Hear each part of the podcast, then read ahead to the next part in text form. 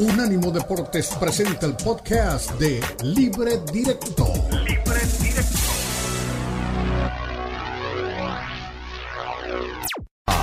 Libre Directo en Unánimo Deportes.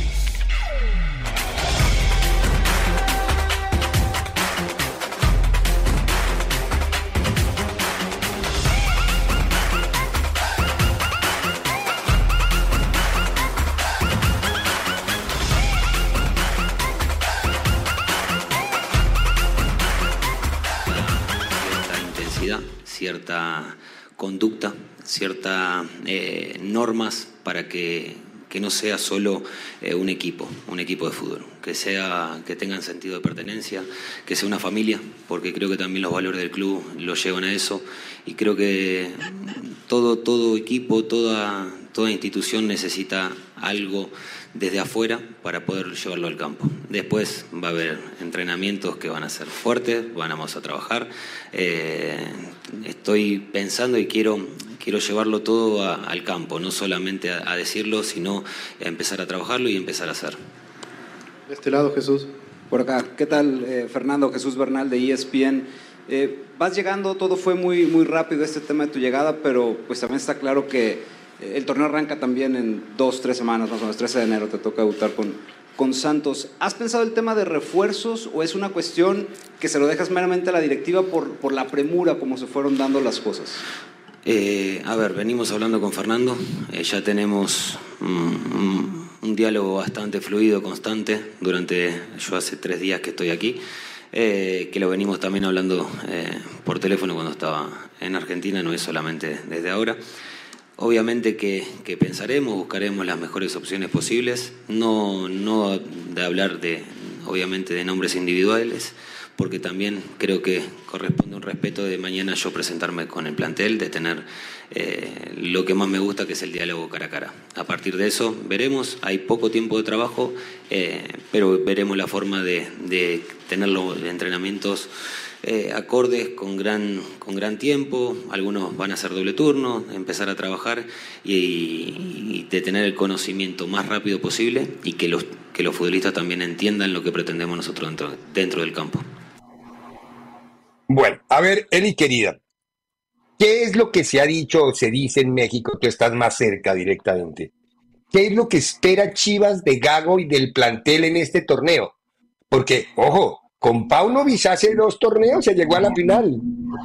Y con Paunovic también se clasificó y hay algunos tropezones y las indisciplinas de por medio, pero tampoco fue un mal torneo el que hizo el equipo de Guadalajara, que uno puede decir que mugre. No, no, no, no, a mí me parece, inclusive yo pensé que, a, que Paunovic iba a seguir de largo porque traía los méritos, ya lograba hacer que ese equipo fuera algo diferente. ¿Qué espera la gente, el hincha, el aficionado, el cronista ese que tiene que ver mucho con el equipo, los, los porristas cronistas, que son los que ayudan a empujar al equipo muchas veces? ¿Y qué esperan de Gago? Pues yo sigo esperando a Fernando Ceballos. No sé si me voy a cansar más de esperar que Gago. Eh, digo, ¿sabes qué me, me, brincó un poquito en esta conferencia que no la había escuchado? Pues sí la había escuchado completa, pero no me acordaba de esta, de esta parte de Gago. Que pues estás mintiendo un poquito, ¿no? Porque por más que hables por teléfono y te digan, oye, es que es tal y tal y tal, no sabes quiénes son o no les llevas un seguimiento o no sabes exactamente qué es lo que necesita el equipo. O sea, es difícil pensar que por llamada o por una charla de dos o tres días Gago tiene claro un panorama de qué realmente necesitaba Guadalajara, cómo armarse y la corta cartera de posibilidades que siempre tiene Chivas en cada eh, régimen de transferencias o en cada ventana de transferencias en el fútbol mexicano. Eh, ¿Qué espera la gente de Chivas? Yo, yo veo a la gente positiva, Ricardo. Veo como que sí le dan ese beneficio de la duda a Gago. Veo que ven eh, un poco el espejismo de Matías Almeida en Gago, que creen que esa fórmula puede, puede llegar a funcionar.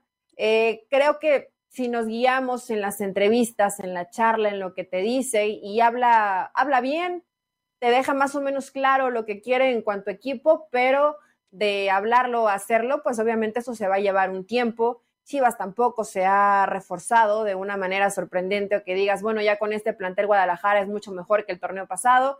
Está ahí Castillo, que es jugador del Pachuca. No es un mal jugador, pero también es un jugador que es, lateral porque es zona.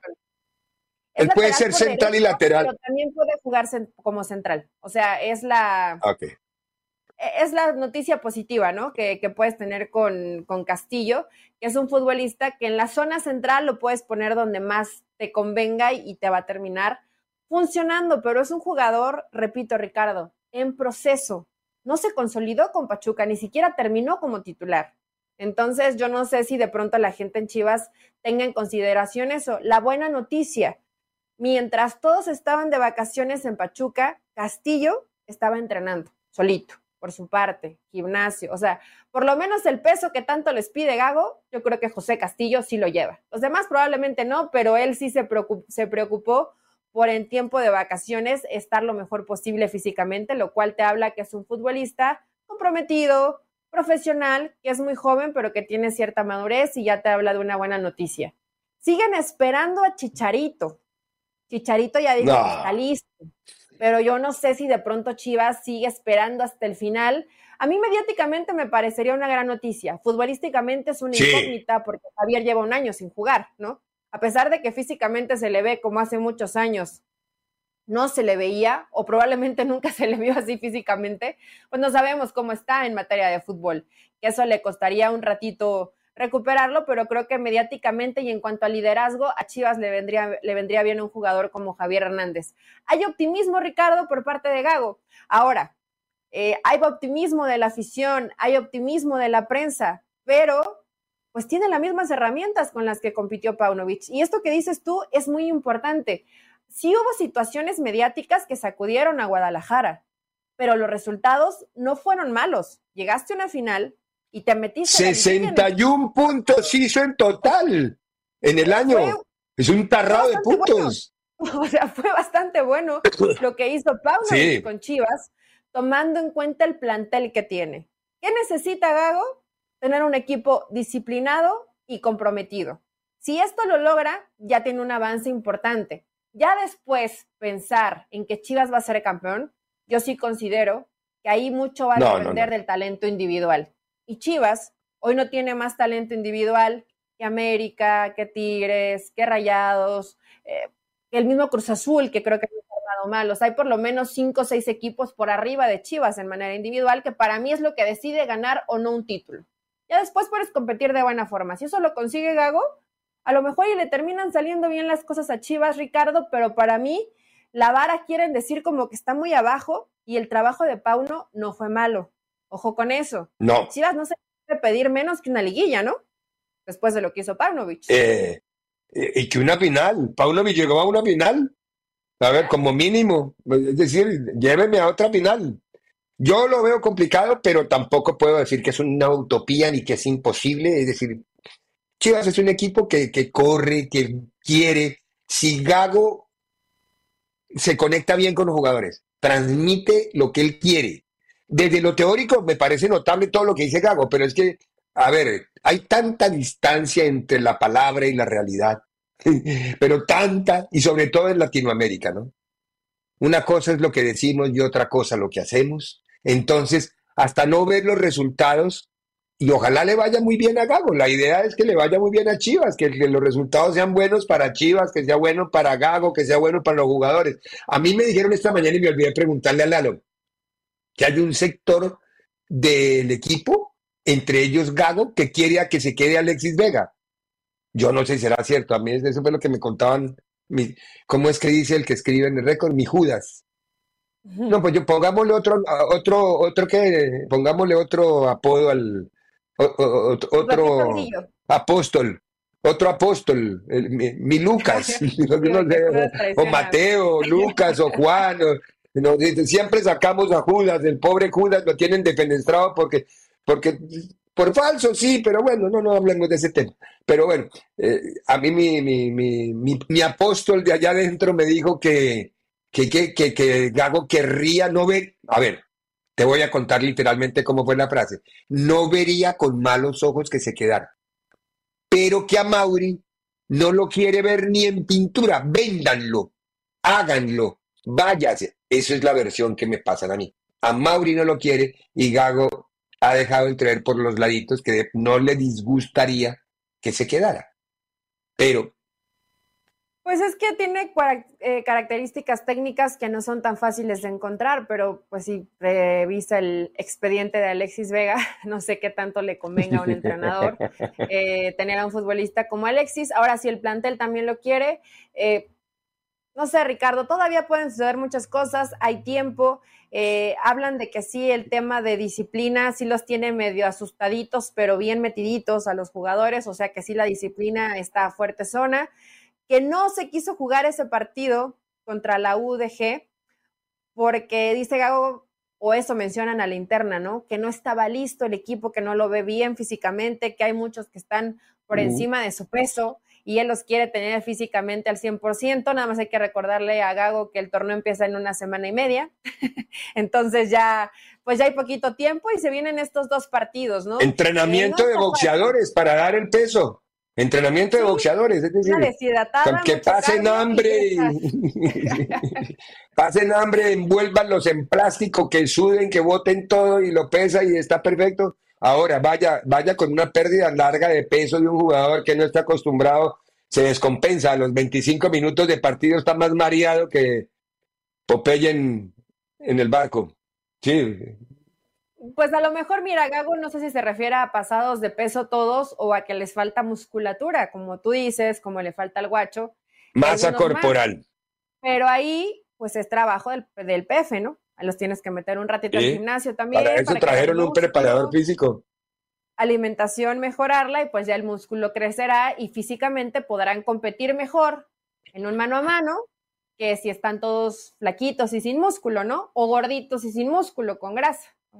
Puede ser las dos. Muy bien, ojalá, ojalá. La idea es que Chivas le vaya bien y que mejore lo que dejó, que lo que dejó Pauno. No va a ser fácil porque la vara de Pauno en la realidad fue alta, alta. 61 puntos en dos torneos hizo, hizo Paunovic. No es fácil que Chivas, con el plantel que tiene, sume esa cantidad de puntos. Pero ojalá lo logren. Imposibles no hay. Vamos a ver. Tenemos que ir a la pausa. La vuelta de la pausa volvemos a España Ganó el Madrid con apretón de cuaderno incluido porque casi no llega el gol frente al equipo del Vasco Aguirre. Perdón, Aguirre, es que Aguirre le dicen en inglés, ¿no? Aguirre. El Vasco, el Vasco Aguirre. Eh, vamos a escuchar a los dos técnicos, primero a Carleto, luego al Vasco y sacamos conclusiones porque hasta qué punto, Eli, tú como directora técnica haces una apuesta pensando en un resultado cuando un equipo que es una máquina con una, una jugada como le pasó le torció todo el trabajo que había planeado. ¿Es, ¿Es válido trabajar pensando en eso o no? Pero lo vamos a discutir después de la pausa. Pausa y regresamos. En breve continúa Libre Directo en Unánimo Deportes. Unánimo Deportes Radio. Unánimo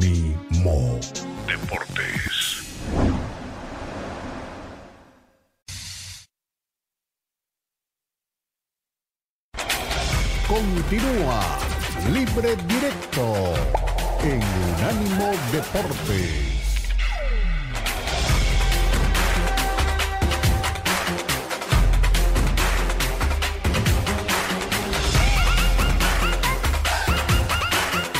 Primero tramo de la temporada eh, hemos marcado muchos goles en balón parado. Eh, eh, creo que mi cuerpo técnico, no yo, está trabajando porque yo no me encargo de esto, mi cuerpo técnico está trabajando muy bien en esto.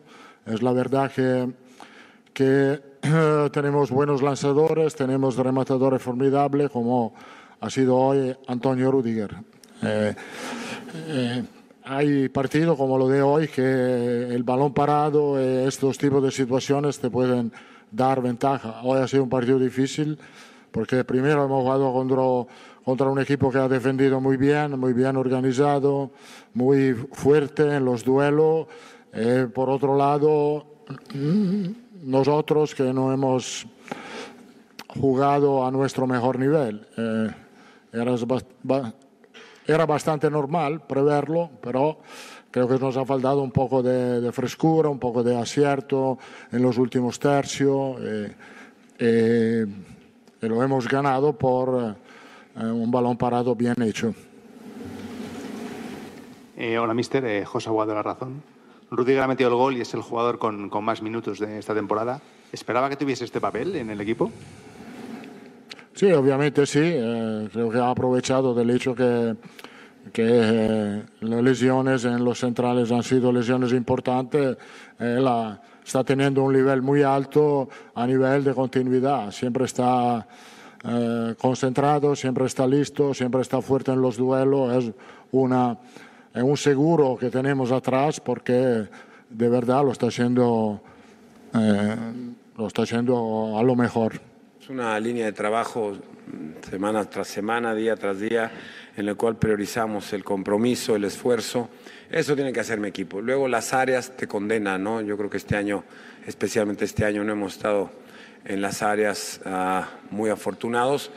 De ahí el poco bagaje de puntos, pero mm, yo te digo que los últimos cinco o seis partidos veníamos haciendo muy bien las cosas como hoy quizá, y ya está, esa es la línea a seguir. Nosotros somos un equipo humilde, un, conjunto, trabajamos bien y, hoy creo que se quedó plasmado en, el, en el juego, no en el resultado final. No tenemos que hacer más que seguir en esa línea y esperar que meter las que tengas y, tratar de, evitar goles eh, al rival nada más. Vamos allá atrás con el compañero La Cope. Hola, ¿qué tal Javier? Buenas noches, Javi Gómez, Cadena Cope. En el gol del Madrid eh, le vi desde la posición de prensa hacer el gesto del VAR. No sé si la ha podido ver repetida, se quejaban sus jugadores de un bloqueo, de un agarrón de Carvajal. Así es. Tal cual lo dices, la pregunta es esa, sí, sí, la respuesta es la misma que tu pregunta. Sí, nos quejábamos, nos quejábamos de, ese agarrón, ¿no? El árbitro no consideró que era falta, no, consideró que no era suficiente y es, es el árbitro, es el que manda y es el que más sabe de todos nosotros. Vamos aquí. Bueno, Ahí estaba el Vasco Aguirre justamente advirtiendo, yo no vi la, yo vi la jugada del gol, estábamos con Fournier grabando un pedacito y vi la jugada del gol en el momento en que cayó y no me di cuenta de la falta que había, pero sí hubo un montón de faltas, inclusive contra el Madrid también. El árbitro era un muchacho muy nuevo, de 32 años, que creo que el pánico escénico lo abordó en el Bernabéu. Y un Bernabéu que hoy estaba por el tema vacacional, estaba hacía rato no bajaba el, cartel de soldado, de boletería agotada, estaba full el Bernabéu por las vacaciones, los turistas, todo eso contribuye, no le cabía, yo, y yo me imagino, era el primer partido que este árbitro le pitaba al Real Madrid, en el Bernabéu, en ese monstruo.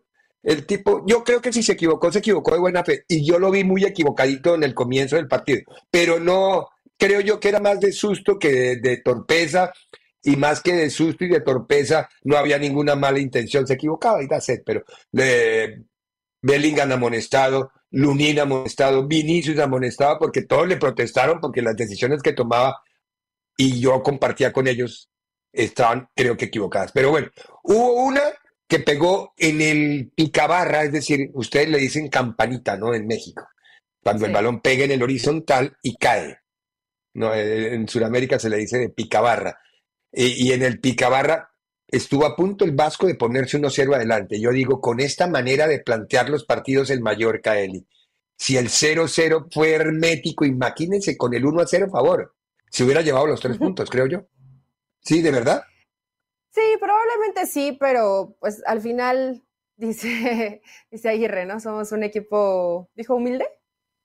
No, Y no se refiere a Rácano. Este, y no se refiere a miserable, eh, tacaño. Se refiere a un equipo tacaño, a un equipo que, que así va a la suya. Y Ricardo no está mal. De pronto, mira, puede parecer suicida, ¿no? Que ante un adversario tan superior quieras eh, pretender o busques eh, que no te hagan gol o llevarlo hasta la máxima de estirar esa liga y buscar hacer un partido perfecto defensivamente. Es muy difícil. Y no solamente perfecto defensivamente, sino un partido jodido, donde hubo muchos golpes, donde se, se, pegaron fuerte, para mí dentro del, en algunos dentro de lo válido en el fútbol, otros un poquito, un poquito más pasado, pero al final, pues la calidad se termina eh, anteponiendo. Y esto que dice el Vasco, no hemos estado muy bien en pelota detenida. si eres un equipo que tiene esta propuesta de juego, tienes que rayar en la perfección en pelota detenida, porque si no, no vas a competir bien. O sea, eh, creo que ahí el Vasco se contradice un poco, porque esta forma que le vimos contra Real Madrid se la vemos en toda la temporada a, Javier. Sí, sí, ese es el, equipo. A veces le sale y, y otras no. Este es el equipo. Pero eh, también hay que decirlo, es que no hemos andado muy finos en pelota detenida, Javier.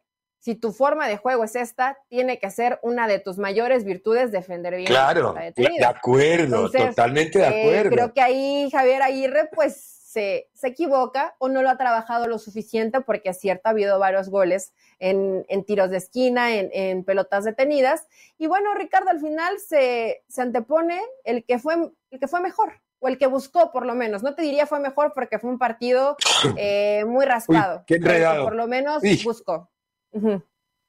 Sí, tienes razón, fue un partido de raspa, raspa, raspa. Qué cosa.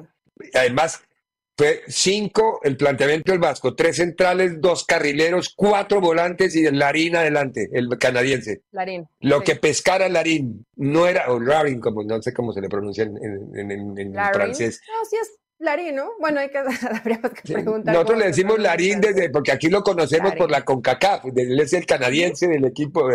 Sí, pero siempre le decimos Larín, pero hoy estaba oyendo la transmisión de, de, una cadena en inglés y, le estaban diciendo la o la, no me acuerdo cómo dije, bueno, ya yo ya no, no sé cómo es la, el tema de las pronunciaciones de los jugadores, pero prometemos que vamos a averiguar cómo se, cómo se pronuncia exactamente eh, al, que, al que popularmente llamamos nosotros Larín.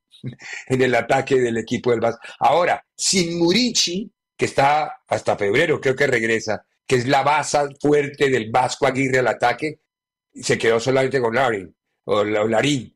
Y ahí yo creo que eso sí lo resintió el Vasco, porque él, dice que en las dos áreas es donde los están penalizando.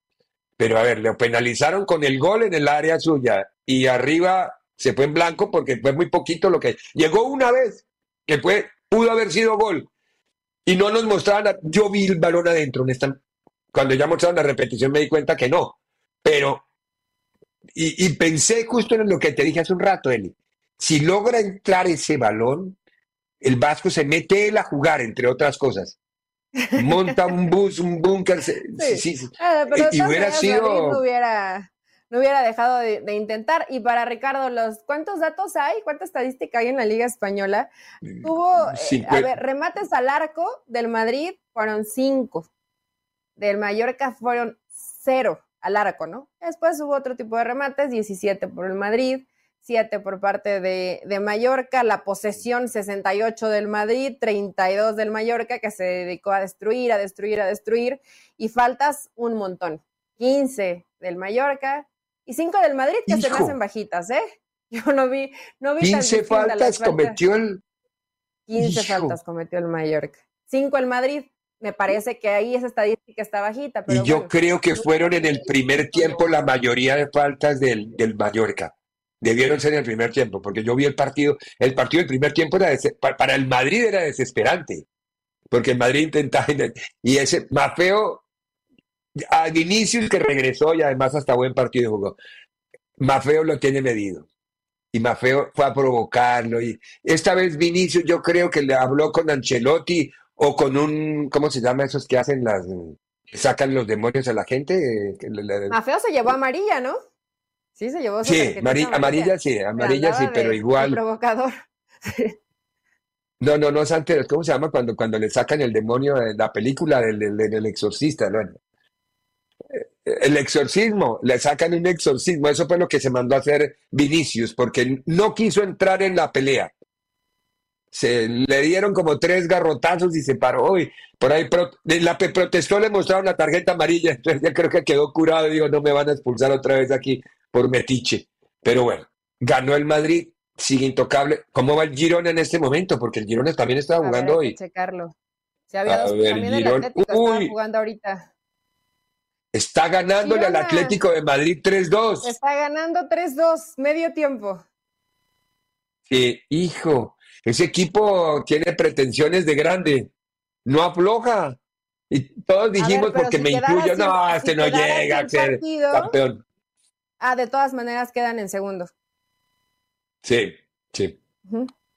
Sí, pero claro, la diferencia de goles, ah, porque el Atlético marcó dos.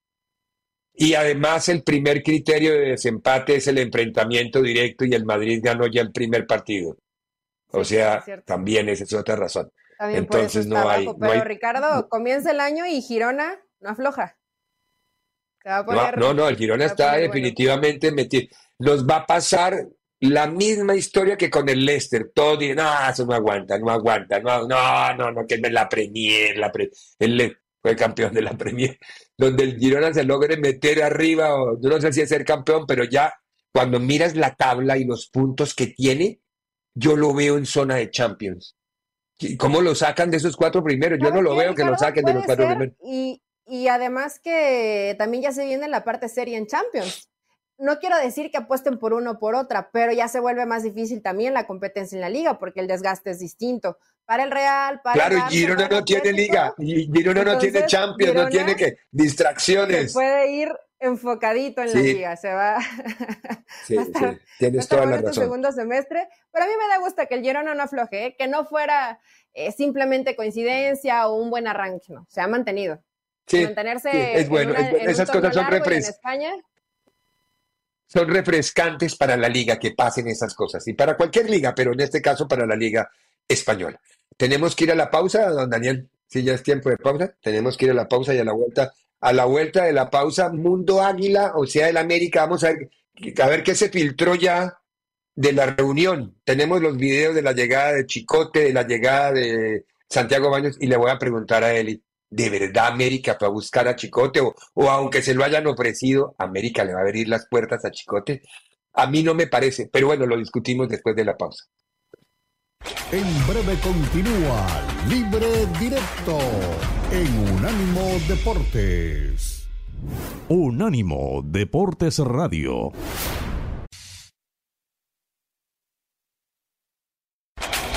Continúa Libre Directo en Unánimo Deportes.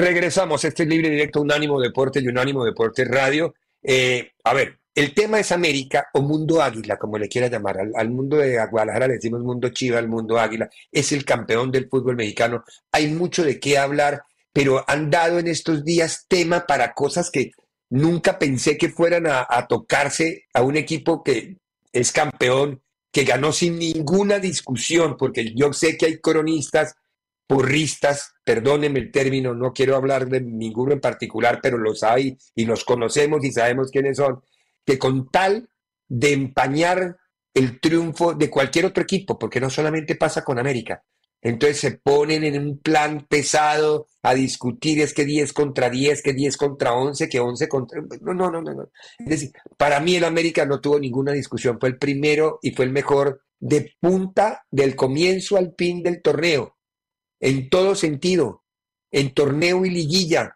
Fue el equipo que más gole- goles anotó y el que menos goles recibió, el equipo con más regularidad. Es decir, ¿qué hacemos ante eso? ¿Le buscamos curvas que no caben solamente por el capricho mediático de llevar la contraria? No, no, no cabe. Pero sí me llama la atención que yo me enteré, yo estaba de vacaciones, ahí está, está llegando el Chicote Calderón con su conductor, yo no sé quién será el conductor, eh, y su Mercedes-Benz, muy elegante, muy bonita. No es, ese es un soccer mom que se llama. Esas son las famosas soccer mom, las van, le dicen en otros lugares de Latinoamérica. recoger al aeropuerto en esa, ¿no? Yo no sé, mom. pero llegó, llegó ahí a la sede y aquí está llegando el otro artista de la reunión. Él como sabe que el vidrio refleja y no lo verían, pero a él sí le encanta la vitrina. Miren lo que va a hacer ahora. Sí, soy yo. Buenos días. Por si no me vieron. Soy Santiago Por si no Baños. saben Por si no me vieron, porque el, vi- porque el vidrio refleja devuelve, entonces soy yo, soy Santiago Oye, Baños. Ahí hubo entran buen premio en el América, ¿no? Traen buenos autos. Ah, sí, autocitos de- como dicen en Latinoamérica, a mí me da mucha risa que una camioneta de alta gama. ¿Qué querrán decir con la alta gama? Eh, sí, sí, sí, así. Yo veo todos los reportes de Latinoamérica y las camionetas son de alta gama. Es decir, la, una Hyundai o una Toyota, ¿de qué gama son? Yo, yo- yo no, de entiendo media eso. gama. Sí, yo no tengo idea. De medio pelo, dice Sí, pero- el. A ver, cuando, eh, sí, es decir, la- la- las camionetas alemanas y eléctricas son de alta gama. Las, las japonesas ya pasan a ser de media gama. Y cuando uno, yo ahora miré, que estaba con mi hijo en- en los días que estuve en Colorado, fuimos a mirar una, una, una Toyota, creo que se llama 4Runner. 90 mil dólares, vale. Entonces, ¿y esto por qué le dicen en Latinoamérica baja gama? No, no la consideran de alta gama. 90 mil maracas vale la 4Runner. Dije, no me crea tan caído de la hamaca. Y claro, la última tecnología, la, es decir, no, no falta sino que duerma con la mujer de uno, me imagino, la camioneta, porque hace de todo. Pero bueno, no sé, no sé qué otros No, atributos pues la cuidado. camioneta. que no prometan eso. Pero, pero se- sí, se fue muy simpático Santiago Baño, así como de, hola, ¿ya me vieron? Soy yo, soy yo, soy yo, soy yo, soy yo. Soy yo, Por si no me han visto, por si el vídeo no los deja ver, soy yo. Aquí estoy, muy querido. Bueno, Eli, ¿por qué Chicote? A ver, ¿qué, qué tiene la América? ¿Qué ve la América en Chicote? Yo no veo a Chicote un jugador de alta gama, como dirían en términos de, de carros, no es de alta gama. Y mira, esto yo lo veo como hasta como con rencor del América o con burla hacia Oh. Guadalajara. Porque yo sí lo veo, ¿eh? Porque hoy no está Fernando Ceballos, pero yo siempre estoy al pendiente de lo que pone Fer en sus redes sociales. Y dice que América nunca había eh, superado los chicotazos y que por eso. Sí, lo vi, lo vi, lo vi, lo vi. Calderón, y digo, bueno, América está festejando un título y Chivas está esperando sus partidos de preparación contra equipos de Liga de Expansión. Pero eso es otra historia. En el tema de, de Chicote Calderón, Ricardo, pues en esa posición donde hoy está Fuentes, que tiene 37, sí, tiene 37 años, aunque no lo creamos, y que parece que Sí. el mejor momento de su carrera lo está viviendo al final de su carrera, porque en esa posición, pues ya 37 años es un jugador que difícilmente lo ves con el recorrido que tiene que no es un jugador que tenga mucha llegada, no tiene mucha profundidad, pero en términos defensivos, que es la principal función de los laterales, lo hace y lo hace muy bien. Y rindió muy bien. Probablemente tuvo su mejor torneo en el fútbol mexicano con el América en este que fueron campeones. Pero a tener un jugador de 37 años, tienes que buscar sustituto. Me parece que tocaron la puerta con Omar Campos. Santos dijo, no, es un jugador que necesitamos porque no tenemos más en este momento. Y se deciden por el Chicote Calderón, que a mí no me parece, no es un mal jugador, Ricardo. Lo, si lo mencionamos en alta, baja y media gama, creo que es un jugador de media gama. Es un jugador que cumple, que llega bien desde atrás, que tiene buena pegada de fuera del área. O sea, tiene cositas interesantes que te ayudan a hacer un plantel más rebustecido, pensando ya en el siguiente torneo, que podemos pensar a América no le duele nada, pero tener a dos jugadores por posición siempre va a ser, dos o tres, va a ser una buena noticia. Pero aún así, pues yo no veo al Chicote Calderón como un jugador de clase A o como un futbolista que va a llegar y te va a resolver. Si tuviera 10 opciones más y fuera el América, pues mejor hubiera volteado a ver a mi cantera, ¿no? Y darle oportunidad a alguien de mi cantera, a alguien joven. Eh, pero bueno, yo por esto esto lo veo con saña. Les, voy a, les van a demostrar, a lo mejor, hay que, hay que esperar, el tiempo lo dirá, a lo mejor que el Chicote Calderón va a tener más disciplina en América, que va a ser un jugador más comprometido, profesional, lo que no fue en Chivas, y que si está estos tres pilares reunidos, futbolísticamente no es un mal jugador. Entonces, eh, para mí esta es un- una cachetadita a Guadalajara que le mete al menos morbo, porque en el partido que se enfrenten Chivas y América, que de por sí pues ya es el clásico, todos vamos a querer ver al Chicote Calderón. y que a lo mejor le haga un Yo no- gol a las. Chivas, ¿no? Es un poquito de morbo No. y creo que futbolísticamente, Ricardo, tampoco es un jugador que te sobre, ¿no? Es un jugador que te cumple. Sí, sí, es un, es un jugador mm, medium, mm, clase media, por llamarlo de alguna manera. No es un jugador de, de alto vuelo. No, a mí no me parece. Y sobre todo con el, con el, la agravante de la disciplina. Porque tanto él como Ahora, Vega tienen ese lastre. Hay que ponerle un monumento al, al promotor del Chicote y también de Alexis Vega, después de todos los desmanes que hicieron. Y que además no es la primera vez con el Chicote Calderón ni con Alexis Vega.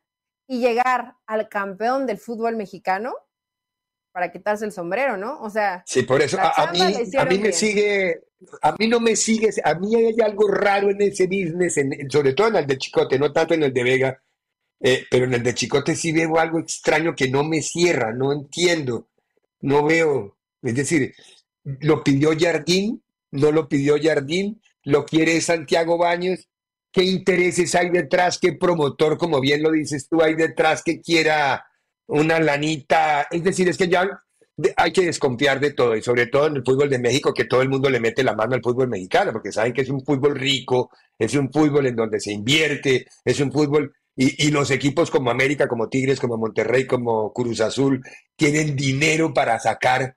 Eso cuando eso pasa, los buitres de la rapiña dan vueltas y vueltas y vueltas. Yo no, no sé si soy malintencionado, quiero no serlo, pero a mí me parece que en este caso de lo de, de lo de Chicote hay un business detrás y alguien, no sé de qué lado, va a llevar una bequita, va a quedar becadito, va a tener su bequita ahí, porque no, América no es, es decir, Chicote no es jugador para la América, para mí, Chicote no es jugador para la América, y menos un jugador, no desde lo futbolístico, sino desde lo personal y desde la disciplina, no es para la América. Entonces, ¿Crees que no? Fíjate que yo sí no. le veo como la, la personalidad para ser jugador del América. Personalidad, ¿eh? Porque es un tipo que a veces o te cae muy bien o te cae mal. A mí me cae mal, se me hace soberbio, eh, agrandado, no sé de qué. Entonces, pues con el perfil más o menos encaja.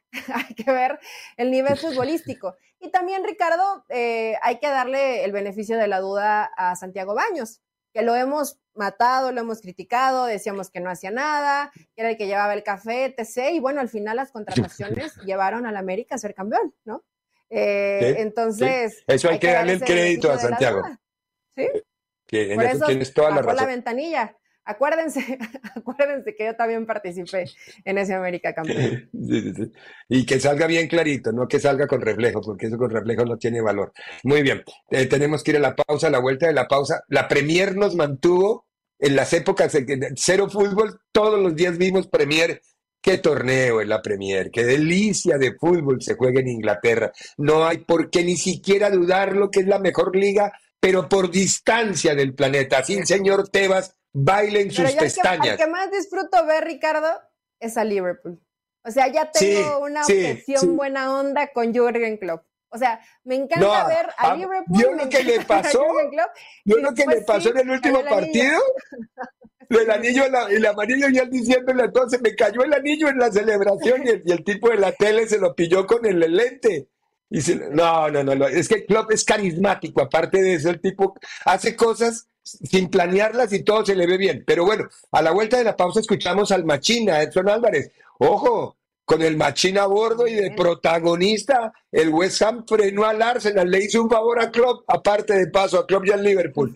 Va- va- vamos a la pausa y volvemos con, con el Machín en, en- breve continúa Libre Directo en Unánimo Deportes. Unánimo Deportes Radio. Los podcasts de Unánimo Deportes están disponibles en Apple Podcasts, Spotify, Audible, Audible, audible.com y donde prefieras escuchar podcasts.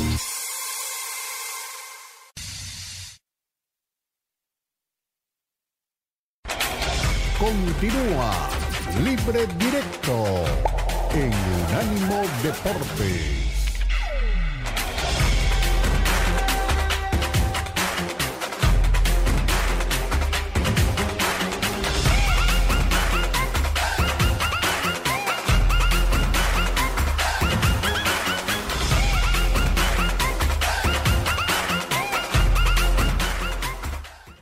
Siempre es eh, muy gratificante sacar tres puntos en este tipo de estadios contra estos rivales.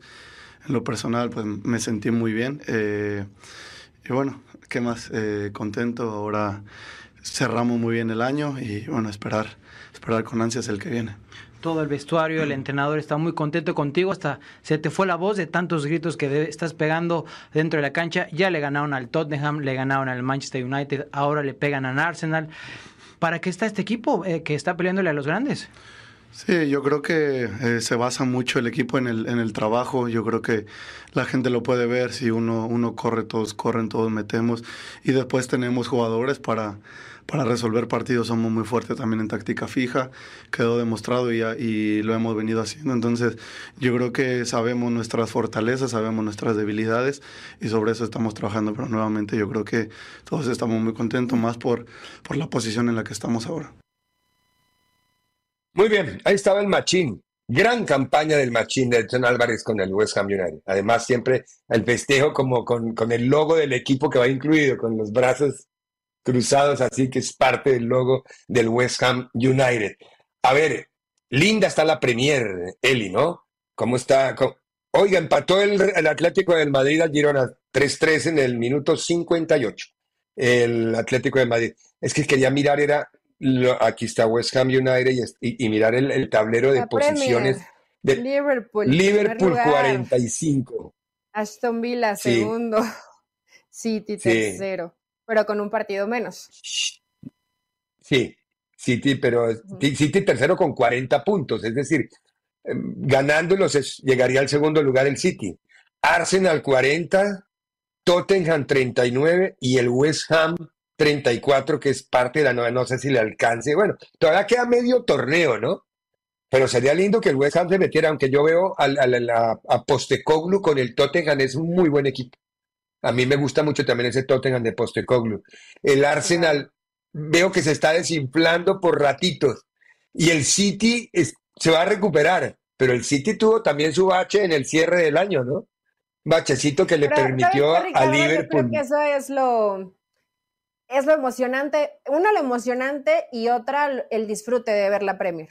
Que a pesar de que sí hay equipos que la dominan de principio a fin o que están dentro siempre de los primeros cinco, que ves partidos tan parejos, tan dinámicos, tan peleados, que aunque dices, bueno, este el Arsenal no va a perder y termina perdiendo, o sea, hay, eh, creo que estas sorpresas, eh, pues no nos las regalan varias ligas en el mundo. Entonces, por eso, por eso la Premier nos gusta tanto, porque además el nivel futbolístico creo que desde la fecha 1 hasta la última fecha es de disfrute. Casi el partido que veas. Es muy difícil ver un partido de la Premier y digas, uff, qué aburrido. o sea, todos los partidos tienen un nivel de intensidad muy bueno. Y el fin de año, con lo llamado desde el día 26 hasta el día de ayer, lo que se llama en algunos casos el Boxing Day. No, no son todos los días, son dos días del Boxing Day que eso es una tradición de entrega de regalos de la cajita. Boxing es la cajita que entregaban algunos equipos a las familias menos pudientes y ahí se quedó una tradición eh, importante, por eso es un día de regalos en el Boxing Day. A ver, la Premier tiene una gran ventaja, que, no, que en esas fechas todos los demás no sé por qué les dan por descansar y por parar, y ellos no. Entonces, todos terminamos viendo y le, dejan tomar ventaja al producto del, rival. Es decir, ¿por qué la Liga Española para? Si sigue jugando, es verdad, la Premier es muy fuerte, pero cuando juegue el Madrid o juegue el Barcelona, ahí equipara mucho la fuerza de la Premier. Y cuando juegue el Bayern Múnich en Alemania, se equipara la fuerza de la Premier. Pero, pero no, son todos, por eso ese, ese fin de año es inglés y nos regalan a todos seguirnos enamorando más de la Premier, porque uno lo que termina diciendo, qué delicia de liga. No, eh, eh, termina uno feliz con los días de fútbol. Nos dieron fútbol todos los días, no hubo un día que no hubiera fútbol. No, pero Ricardo, nos hacen felices porque, sabes, es fin de año, no hay demasiada actividad futbolística y la Premier, pues nos los da también nuestro regalo no es como regalo, acá estamos a los más necesitados, pero de fútbol, y nos da nuestro regalo de muy buena dosis de fútbol. Entonces, la verdad que se disfruta y se la pasa también eh, muy bien. Y hablamos de Edson Álvarez, pero qué bien cerró el torneo Raúl Jiménez. Me da, sí, también. tal fui gusto cada que lo veo jugar bien, porque después de esa lesión, eh, creo que todo lo que vaya por delante jugando bien es bueno. Eh, tenemos mensajitos, Brandon, para usted. Ahí está, cuatro, o quiere decir el cuarto, El mejor cuarto. equipo de la Liga MX, después de América, Monterrey y Tigres. Uf, Muy El linda pregunta esa en este momento. buena pregunta. La podemos, la podemos pensar y platicar o desarrollar Le- el viernes. El, el viernes le hacemos un segmento a eso y analizamos. Sí, pero es, es buena pregunta. Bueno, ahí siguen más De- comentarios. ¿Del pasado o del futuro? Porque del pasado no meto a Cruz Azul, del futuro de pronto meto a Cruz Azul. Bueno, más mensajes, doña Eli.